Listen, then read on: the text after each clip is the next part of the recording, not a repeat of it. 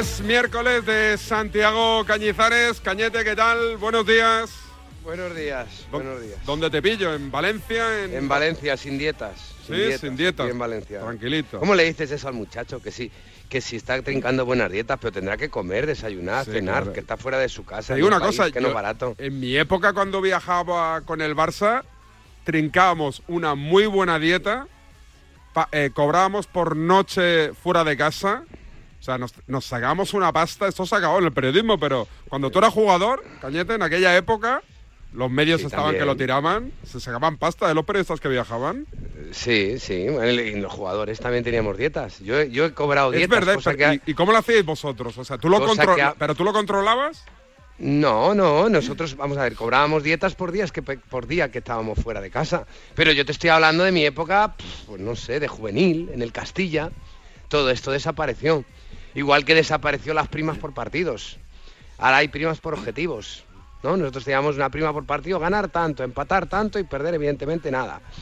Y entonces eh, todo esto dio un giro radical, ya no se volvieron a pagar dietas y lo que y tampoco se pagó primas por partidos, se pagaba primas por objetivos. Eh, por ejemplo, Valencia, eh, objetivo, entrar en Champions, cuando el Valencia tenía ese objetivo. Ahora me río porque escuchaba a Cavani en Cope decir que bueno, hay que convencerse de que el equipo puede estar en Europa. Antes era una obligación entrar en Champions, ¿no? Y, y, entonces entrabas en Champions, cobrabas, no entrabas, no cobrabas. Mira, hubo un partido que, ya que estamos hablando de dinero, yo he perdido, no sé el dinero que perdí ese partido, o sea, no, no te sabría calcular, que fue la final de la Champions en 2001. Porque teníamos prima por quedar campeón. Sí y por lo tanto, eh, pues ser una prima generosa, generosa, obviamente, solo falta que seas campeón de la Champions con el Valencia y, no tengas una prima generosa. Y luego el, quedar campeón eh, eh, hacía que tú fueras al año siguiente a Champions, ¿no? Entonces, no ganamos aquella tanda de penaltis y, no cobramos la prima por quedar campeón, evidentemente, que era lo que menos nos importaba, también te lo tengo que decir, honestamente, porque era pasar a la historia con letras de oro eh, como campeón de Champions. Pero es que luego además quedaban creo que tres jornadas y estábamos peleando con el Barça para entrar en Champions. La famosa chilena de Rivaldo. Efectivamente, y la chilena de Rivaldo. Ahí estuve en el campo yo. eso, fue peor, fue peor entre los penaltis de Cannes y la chilena de Rivaldo ha sido peor que Hacienda. O sea, mm, nos, nos, quitó las dos primas el entrar en. habiendo ganado la final, habíamos entrado en Champions y habríamos cobrado la prima de campeón. Bueno, pues no entramos en Champions ese día con esa chilena de Rivaldo y perdimos las dos primas. Y se eran, bueno, pues unas primas importantes porque el club conseguía muchos objetivos en ese momento. Eh, en tu época de jugador estáis pendientes ahí de las primas, de lo que os pagan, lo que cobráis. No, en mi época de jugador uno está pendiente de hacer su trabajo. Vamos a ver. Yo, los jugadores tienen un representante que pelean su contrato. Eh, y una vez que lo firman... Tú lo tenías, ¿no? ¿Representante? Sí, yo tenía a don Alberto Toldrá, ya fallecido, que era el mejor representante que ha habido en España, con diferencia desde mi punto de vista. Y, y, nosotros tú arreglabas tu contrato, lo firmabas y yo por lo menos, y creo que toda la gente de mi generación, lo dejaba en un cajón y punto, ya está. Y al asesor, oye, mira, a ver, que, que pague lo que toca y punto, ya está y a partir de ahí te ponías y te centrabas en tu trabajo. Luego te tocaba a lo mejor ser capitán y en un momento de la temporada, normalmente a principio de temporada, te tocaba pues ir a negociar las primas con el, con el club. A ti te este tocó, ¿no? Sí, en este ¿Y eras duro o no tú negociando? En, este caso, mira, te voy a contar una anécdota. En este caso, en el Valencia, eh, había un gerente, ¿no? Que era Manolo Llorente. Y es el que se encargaba de todo, ¿no? Y eh, no era el presidente, pero vamos, como si lo Era duro, ¿eh? También. Era duro, pero era un, buen gestor. Aquí tiene muy mala fama en Valencia porque aquí somos muy borricos y aquí nos, nos cuesta mucho distinguir al honrado del ladrón. Pero yo te garantizo que bajo su gestión pues el equipo iba muy bien y todo el mundo estaba encantado dentro del equipo, ¿no? que fueron, coincidió con todos esos años donde te llegaban ofertas de fuera y te quedabas en el Valencia porque estabas a gusto. Y entonces yo, uno de los años que yo fui capitán, estábamos negociando las primas y tal, bueno, esto, lo otro, tal, Y entonces dijo, bueno, y, entonces yo dije, de coña, bueno, pues si quedamos campeones, pues mil millones de pesetas. Digo, porque campeones el Valencia, ¿cuánto llevas años? Lleva 31 años sin quedar campeón. Digo, mil millones de pesetas, o sea, esto sería una bomba para el 6 millones de euros por, cabeza. No, no, no, no, no, no, no, no. Para no, todos. Eran otros tiempos, eran otros tiempos. Y, y entonces, pues, claro, pues, eh, pues, pues no, no, digo, yo hablo en serio, mil millones de pesetas para todos, para repartir entre la plantilla, que repito que ahora mismo a lo mejor la cifra parece pequeña. Ahora mismo, estos tiempos donde, donde los contratos de los jugadores son una barbaridad, parece pequeña. Y entonces, pues, pues, pues, pues lo firmamos, ¿no? Joder, y quedamos campeones. Que, eh, em, eh, el, capitán o el grupo de capitanes normalmente iba acompañado, se encargaba de negociar las primas a principio de temporada que eran por objetivos. O sea, nosotros teníamos prima por entrar en Champions y teníamos prima por, por título.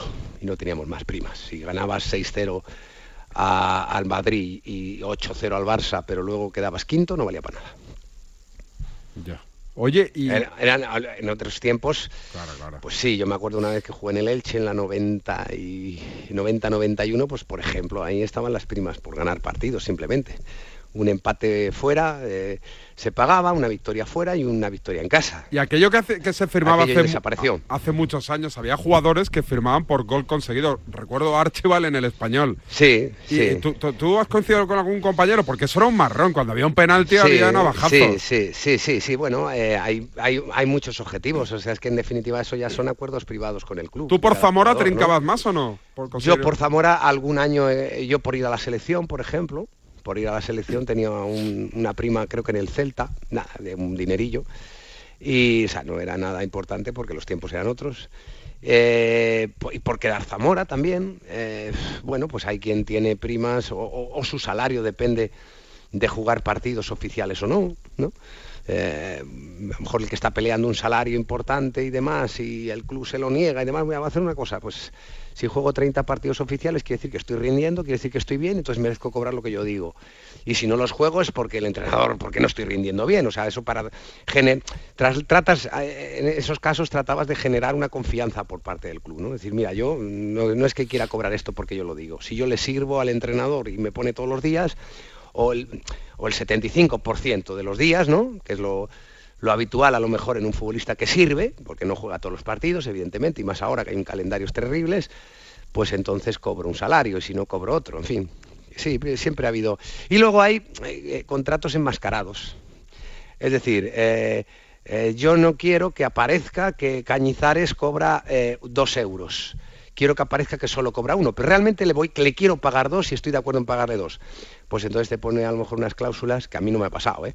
Pero te pone unas cláusulas, pues eh, si Cañizares lleva el pelo rubio, eh, eh, eh, 0,5 más. Y si luego habla español, otro 0,5. Es decir, cláusulas que están cumplidas prácticamente seguro, pero que de cara a los balances y de cara pues a, luego también cuando hay otros jugadores que vienen detrás y demás, pues los clubes tratan de, de enmascarar un sueldo real poniendo cláusulas que son facilísimas de conseguir, ¿no?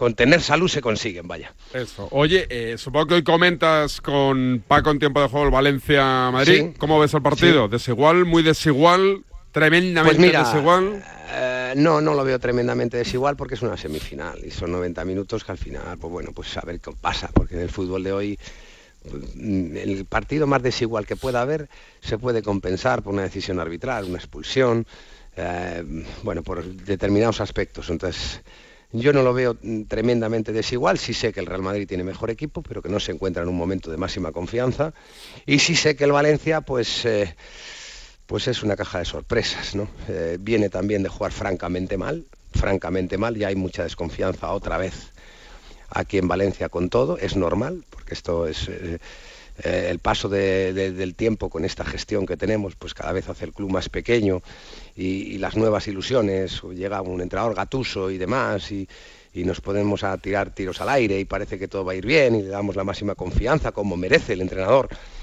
pero luego pues eh, al final el peso de la gestión es el que castiga al equipo y nos deja siempre de mitad de tabla, que ya somos un equipo de mitad de tabla, ya no somos un equipo que pelea por Europa, ya llevamos, este sería el- la cuarta temporada que no entra en Europa el equipo. O sea, una cosa ya Pero no culpas a Gatuso. No, no, no, no, no, no, no, yo no culpo a nadie, eh, más que a la gestión que hay. Yo lo contaba antes cuando hablamos de Manolo Llorente, que repito que es un tipo que no tiene una buena fama aquí en Valencia por muchos valencianistas que han estado intoxicados también por lo que se han dicho en los medios.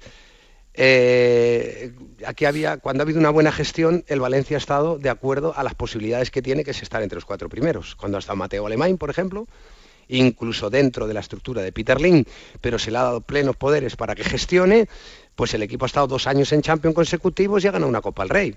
Es decir, puede ser con este mismo dueño, si deriva su gestión en profesionales, que el equipo se ponga de acuerdo a su historia pero como no la está derivando, solamente la ha derivado dos años, solamente la ha derivado dos años, pues, pues, pues entonces el equipo está donde está, ¿no? Y el otro día salía una historia del ranking de los equipos donde el Valencia pues lleva muchos años sin estar tan abajo, ¿no? En el ranking de estadística y demás, y en fin, es un deterioro. Pero bueno, al partido de esta noche yo creo que todo puede pasar, ninguno de los dos llega a pleno de confianza no me gusta, escuchado a declaraciones de Gatuso y de Gallá y, parte de la rueda de prensa, o al menos los highlights que yo he leído, pues hablan de fichajes, hablan de, de otras cosas, no hablan del partido, ¿no?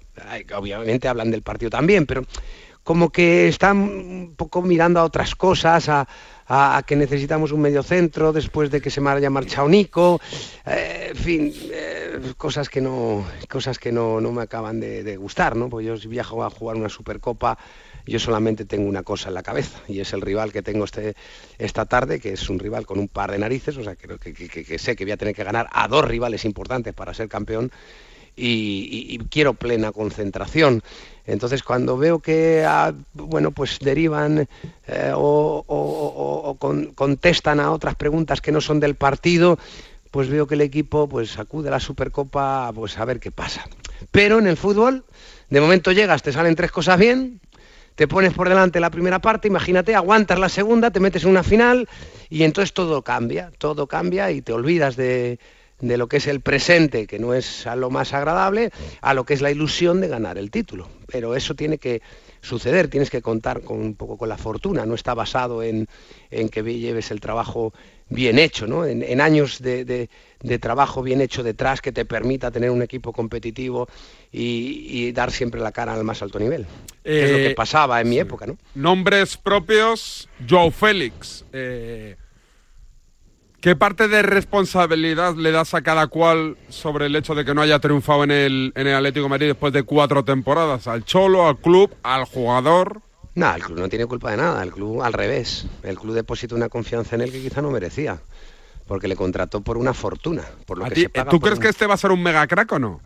No lo sé, no lo sé, tiene que cambiar. Yo creo que su personalidad, talento tiene talento tiene. O sea, el primero que simo de aquí es el club, que es el más perjudicado porque el club depositó una confianza en él que quizá no la merecía porque pagó unos salarios y, una prima de, o sea, un, traspaso que, quizá era para, para bueno, para jugadores ya contrastados. ¿Y el Cholo podía hacer más o no? Expectativas. El Cholo siempre puede hacer más. Yo siempre veo a los entrenadores responsables de todo lo que pasa dentro de un club y el buen rendimiento de los futbolistas que a veces se lo otorgamos al futbolista tiene también que ver con el entrenador y el mal rendimiento también. Por lo tanto, el Cholo tiene parte de culpa en no haber podido explotar a, Joao Félix. Ahora bien, también te digo, o sea, lo más importante con lo que puede contar un entrenador es con la voluntad del jugador. Y yo creo que el, jugador yo creo que el jugador nunca ha sido lo suficientemente humilde como para superar bueno, pues eh, los momentos un poco más difíciles que ha tenido dentro del club. Es decir, el jugador en cuanto no se ha visto titular ya ha, torcido el morro. El jugador en cuanto eh, no ha visto que es el líder del equipo y, demás y que pues no ha dado un paso adelante. Entonces, si uno quiere ser un crack, tú coges a Messi y a Cristiano, vamos a ponerlos como ejemplos de cracks, y le dices, oye, a lo largo de tu carrera ha habido momentos duros, y te dicen sí. Y eso que he triunfado, ¿no? Bueno, ¿y qué ha pasado en esos momentos? Pues que lo que he hecho ha sido dar más. Ha sido, en lugar de torcer el morro, eh, de cara la... y bajar los brazos, torcer el morro, pero en mi casa, y al día siguiente venir más enfadado a entrenar, a demostrar que yo soy mejor que, nadie, ¿no? Y esa actitud no la ha tenido de momento, digo de momento porque es un chico joven, que todo depende, pues de, eh, lógicamente, de una experiencia, de una maduración y de y demás, y puede conseguirlo, pero eso no lo he visto en Joao Félix. ¿Qué, qué plan tienes hoy? Hasta que llegue la hora del partido, ¿qué haces? Eh, ¿Vas a comer fuera? tengo- ¿Comes en casita? No, no, no, no, hoy tengo, hoy tengo cuatro intervenciones en radio. O sea, ¿Qué hoy estoy pegado al aparato. Sí, esta es la primera. ¿Qué te toca? A las, a las cinco y media estoy en la pizarra de Quintana. Sí. A las siete y media en el parti en el en tiempo de juego en el partido, a partir de las ¿Y siete y, por la noche otra y- vez? Y a las once y media otra vez. Y no sales aunque sea... Porque lo haces todo desde casa, ¿no? Entiendo. Sí, sí. ¿Y tengo no sales un poquito ahí a comer por Valencia para Mm, coger aire? No, no, no, no, no, no, no. Voy a comer aquí. Ahora vendrá mi hija a comer, que es la única que sale del colegio ¿La, a comer. la mayor? Y la que tiene 13. Pero, Oye, viste, el otro día vi esta semana a Fernando Sanz, es abuelo, macho. 48 años tiene. Bueno, pues, Abuelo. Pero vamos a ver una ¿Tú cuántos cosa, yo no tienes? Perdona. Yo tengo 53 y no soy abuelo, pero no soy abuelo pues porque mi hija la mayor, por ejemplo, que... ¿Pero que- te, que te apetece ser abuelo ya? tiene- No, no. No, a mí me da igual. Bah, yo ni de igual. coña. Yo, yo tengo dos hijas y no, yo creo que no, yo no les voy a dejar. mi- Yo no soy abuelo por las circunstancias, porque mi hija que tiene ya 26 años, pues eh, trabaja en, en Bruselas en- y es muy, eh, es muy competitiva, muy ambiciosa en su trabajo y no quiere, eh, de alguna forma, pues eh, ahora mismo por su cabeza pasa a trabajar y trabajar, pero tiene una pareja estable y, y- y si no ha tenido un niño ya es porque no ha querido. Es decir, yo lo que quiero es que los mis nietos pues sean nietos sobre todo deseados Claro. por, por mis hijos y que estén a gusto y, y ya está, pero a mí que, a mí si entra aquí un, Pero tú, un, bebé, un bebé- un ser- bebé en casa lo único que nos va a dar es alegría. Sí, pero sería volver a empezar, ¿eh? Tendrías que jugar con él, te lo llevas para el Bueno, parque... Pero vamos a ver, pero David, pero yo si yo me paso, mira, yo hay una semana que la dedico a mí. Sí. Hay, hay una semana que, que la dedico a mí, bueno, pues a mis cosas, a mis... eh, Obviamente si- siempre trabajando, porque no he dejado de trabajar ni en vacaciones, no he tenido vacaciones como tal, pero claro, también el trabajo que tengo es cómodo que lo hago desde casa. Pero, y luego hay otra semana que me dedico a mis hijos. O sea, por ejemplo, hoy es, esta semana estoy, estoy dedicada a mis hijos. ¿Qué quiere decir? Pues que hecho- ayer hice compra, eh, que he preparado las cenas y la comida, la comida con mi hija solo viene una, pero las cenas vienen, vienen cuatro. Joder, ¿y he por preparado y las cenas. ¿Por, por qué se ayer apuntan a puse la la, cena toda? ¿Por qué? Ayer puse lavadoras, esta mañana nada más despertarme he tendido la ropa antes incluso de desayunar. ¿Pero no tienes servicio? Eh, Tenía, te, te digo la verdad, tenía servicio, pero se me ha marchado porque es una chica que vivía en Paraguay, sí. que era de Paraguaya y ha decidido marchar a su país estoy en busca de, Te ha dejado en pelotas, ¿no? de sustituta. Tengo el mes de enero, el- en, el me- en el mes de enero ya te digo yo que, que- que estoy chungo, pero bueno, estoy buscando a ver si encuentro, pasa que es difícil encontrar a alguien de confianza. Sí, sí, jodido, ¿eh? Y anoche estaba poniendo lavadoras. Esta mañana me he levantado antes de, antes de desayunar y de lavarme la cara, estaba teniendo la ropa que dejé anoche para que no estuviera mucho tiempo en la lavadora. Esta mañana me he, desayunado, hemos desayunado, he ido a llevar las niñas al colegio. He regresado y, y- y he quitado la ropa de que había tendido ayer, o sea, la anterior, y la he dejado en el cuarto de la plancha. Entiendo que programas cortos, ¿no? De lavadora, porque cuando metes muchas lavadoras... Depende. Lo que quieres depende, es prisa. depende. Depende, depende, depende. Cuando hay tiempo es un programa corto y cuando hay más, por ejemplo, la última lavadora que pongo por la noche la pongo en eco, para que Ah, gaste amigo. menos electricidad y total que más me da que acabe a las 2, a las 3, a las 4, a las 5 de la mañana, si yo no voy a estar pendiente de esa lavadora. ¿Pero no escuchas el ruido? ¿Te pi- ¿O te Solo- pilla lejos la cocina? No, es- escucho el, el ruido, pero vamos, cerramos las puertas de las habitaciones y no se escucha. No es que pille lejos. Así que tengo un problema y es una cosa que nos miramos así por la mañana los dos y todavía no nos entendemos bien, que es con la plancha. Hostia, no, no, eso es Ahí- terrible. Yo es ahí- lo único que no sé hacer. Bueno, hay muchas cosas que no sé hacer, Ahí- pero eso... Claro, pasa una cosa que cuando Pero no tú sabes llevas mucha algo- camisa. Es que yo ya No, plancho, no. no plancho casi nada ya. No, no, no, yo a mí me gusta planchar todo. ¿Sí? A mí, me- a mí me gusta planchar todo, sí. Sí, no llevo mucha camisa porque siempre normalmente voy en sudadera y en jersey. No llevo mucha camisa. Pero es verdad que el- cuando veo la plancha es una cosa así que nos miramos raro los dos. Porque pasa una cosa que cuando no sabes hacer algo, si normalmente dices, bueno, yo todo esto que tengo aquí tengo, tendría unos 45 minutos de plancha, pues yo podría estar cuatro horas y media. Entonces, claro, eso es lo que te da pereza de verdad, el no saber hacerlo. Porque si lo sabes hacer, oye, pues le puedes hacerlo y ya está. El problema es que cuando no sabes, pues claro, tardas tres o cuatro veces más. Yo no te Claro. quiero, dar- yo no te quiero dar es idea, pero si, si, las- si las niñas te vienen a comer y tal y, y- y saben planchar y tal, ¿no? Un intercambio, un win to win. Oye, yo Bueno, hemos hecho, no, hemos, eh, ya- tuvimos, una, tuvimos una reunión, tuvimos una reunión donde, bueno, pues comenté, oye, el mes de enero vamos a estar sin servicio, entonces... hemos pues, de empujar todos. Claro, que se- de momento nos vamos a quitar la ropa y le vamos a dar la vuelta, en lugar de dejar la ropa como nos dé la gana. Eso. Vamos a pasar la aspiradora todos los días. Eh, yo os hago la cena, pero vosotros ponéis la mesa y recogéis Claro. y tal. Y la verdad que yo estoy con, en ese sentido colaboran, pero igualmente pues eh, somos cuatro y yo cinco personas en un hogar que, que si soy yo el que tengo que llevar las riendas, pues, pues me está costando llegar al lunes, que es cuando ya se van Bueno, todos. pero que, que la gente sepa Todas. que buscas servicio doméstico. Digo, por si te ven por casa, ay, por casa, por la calle la gente, pues que te lo diga directamente. Oye, Sí, Santi, Sa- que yo estoy dispuesto. Lo que igual, igual que si me ven por, por la calle van a decir, joder, pobre chaval, que tiene que hacer el trabajo suyo y el que no ha hecho nunca, está bien. Verdad, verdad, verdad.